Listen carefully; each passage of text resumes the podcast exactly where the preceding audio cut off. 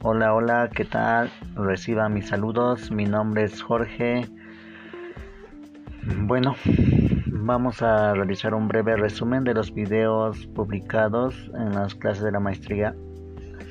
Bueno, vamos a comenzar con el primer, con el resumen del video. Con un poco vamos a hablar de ese video de cómo los lobos cambiaron los ríos. Bueno, a ver, en este video nos mencionó que antes de que los lobos volvieran a este parque estuvieron ausentes 70 años. Y nos dice que el número de ciervos eran muchos ya que no había quien los cazara. Crecía y crecía todos estos ciervos en el parque Yellowstone. A pesar de los esfuerzos humanos por controlarlos de diferentes formas de cazándolos no habían causado una una reducción de la vegetación a casi nada. Simplemente lo la borraron, ¿no? Se la comieron toda. Porque el principal alimento de esos mm, de esos ciervos era eh, la vegetación. Pero tan pronto llegaron los lobos, aunque eran pocos, empezaron consecuencias asombrosas. Lo primero fue acabar con algunos ciervos, porque el principal alimento o que les gusta a los lobos eran los ciervos, ¿no? Pero este no es el primer logro, el primer logro que hicieron los, los lobos. Lo más importante es que cambiaron radicalmente el comportamiento de los ciervos. los ciervos comenzaron a evitar determinadas zonas, especialmente en las que eran presas fáciles, particularmente en los valles.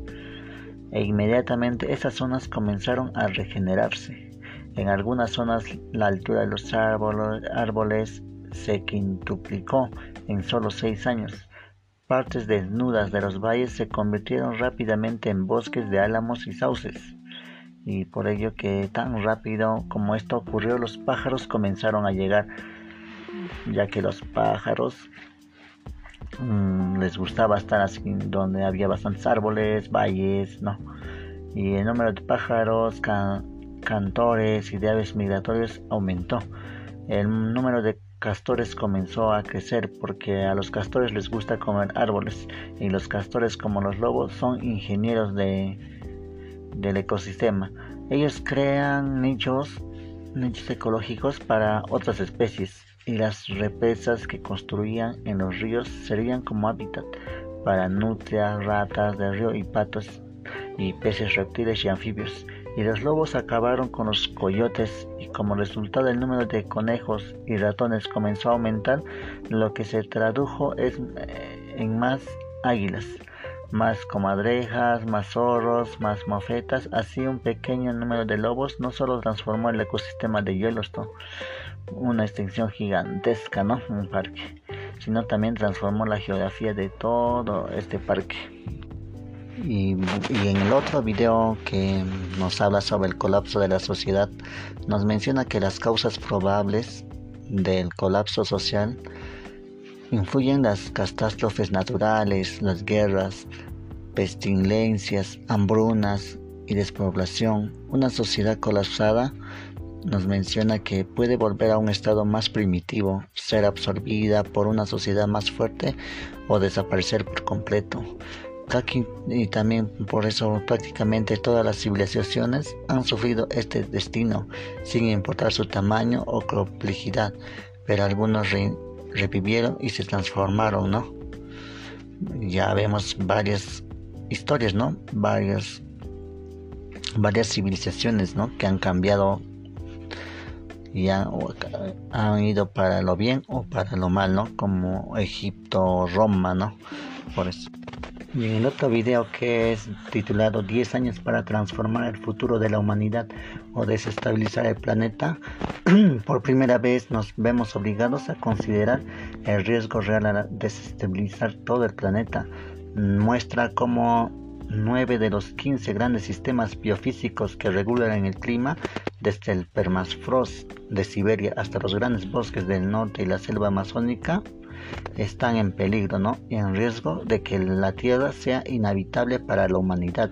Y el plan es reducir a la mitad las emisiones al 2030 y al 2050 cero, porque tenemos ciencia, tecnología, tenemos todo para lograr esto, juntos, unidos y con amor al medio ambiente. Hola, hola, ¿qué tal? ¿Cómo están?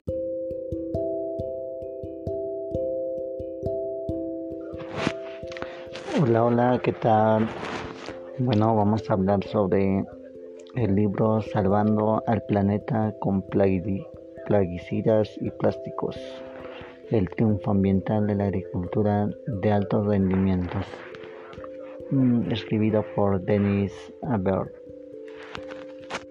Bueno, este escritor describe declaraciones de varias personas ambientalistas conocedores del medio ambiente, donde nos menciona que la situación es fragmentada, francamente terrible.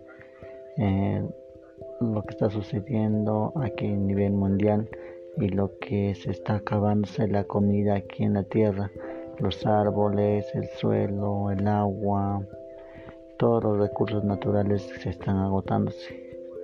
Además, eh, Además nos menciona que el planeta está ya superpoblado de muchos hombres.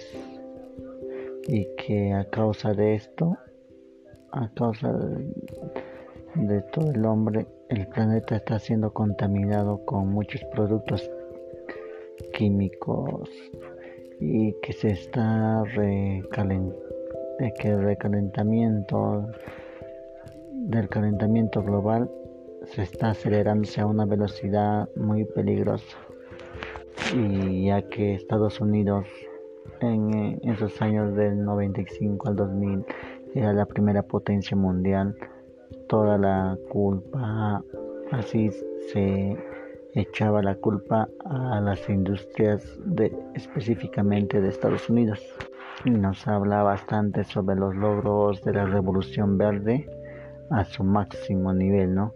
Que esto alcanzaría a que en los próximos ciclos la población mundial no, no se muera de hambre. Es por ello que se describe en varios capítulos, donde el primer capítulo nos menciona sobre salvando vidas y la fauna silvestre. Y en este capítulo nos dice que la humanidad se encuentra en una encrucijada ambiental y lo que hagamos como personas, como sociedad, en conjunto durante las próximas décadas determinará si le si llegar, llegaremos a las generaciones futuras, a un mundo sostenible, sustentable, o por lo contrario, contrario causaremos un apocalipsis de hambre y de destrucción de la vida silvestre. Otra discusión muy importante que encuentro es en el capítulo 13 donde nos dice que el agua se puede tomar en forma de pregunta, ¿no? Donde a veces los mitos decían, otros, otros escritores mencionaban que en los países desarrollados como China, Estados Unidos, en esos años, eran sus aguas estaban drásticamente contaminadas y que eso llevaba a la destrucción de elementos vitales del planeta pero lo que aquí el autor demuestra es que solo el 1% de los pozos domésticos rurales o de los sistemas de aguas comunales contienen plaguicidas que excedan las recomendaciones de salud, como aquí lo podemos decir los, los estándares de calidad ambiental. Y en el siguiente capítulo de si dejaremos de derrochar el agua el escritor menciona que los mitos, que los mitos dicen que el crecimiento poblacional, especialmente en el tercer mundo, como nos encontramos aquí en Perú, presenta uno de los cinco amenazas estratégicas importantes para el sistema global de provisión de agua. Pero en crítica propia, yo creo que el agua nunca se va a acabar, ya que nosotros vivimos en un ecosistema llamado planeta Tierra, donde el agua se encuentra en tres estados líquidos, sólido y gaseoso. Y, el, una, y la materia no se crea ni se destruye, sino se puede solo se transforma.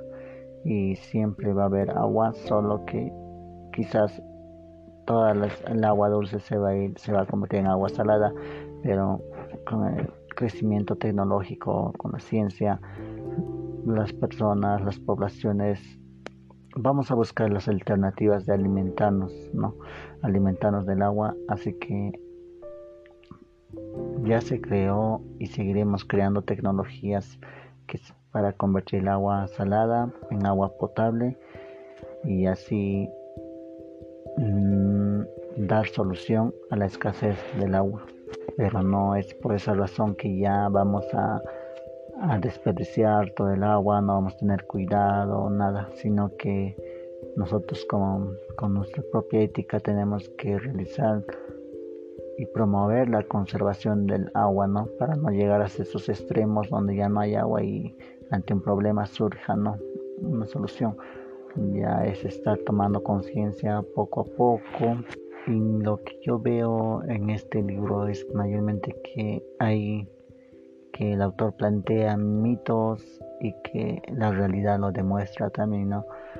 Pero en los mitos también hay autores internacionales, globales que plantean y sustentan muy buenas, muy buenas, ¿no? Muy buenas ideas y que el autor también lo demuestra, ¿no? Lo que la realidad demuestra y lo que más me mm, llama la atención es de que creo que yo mismo tendría que analizar la vida y no tanto dejarme llevar por lo que dicen los libros, sino más que nada yo aprender con mi vida misma, observando mismo y siempre preguntándome, resolviendo problemas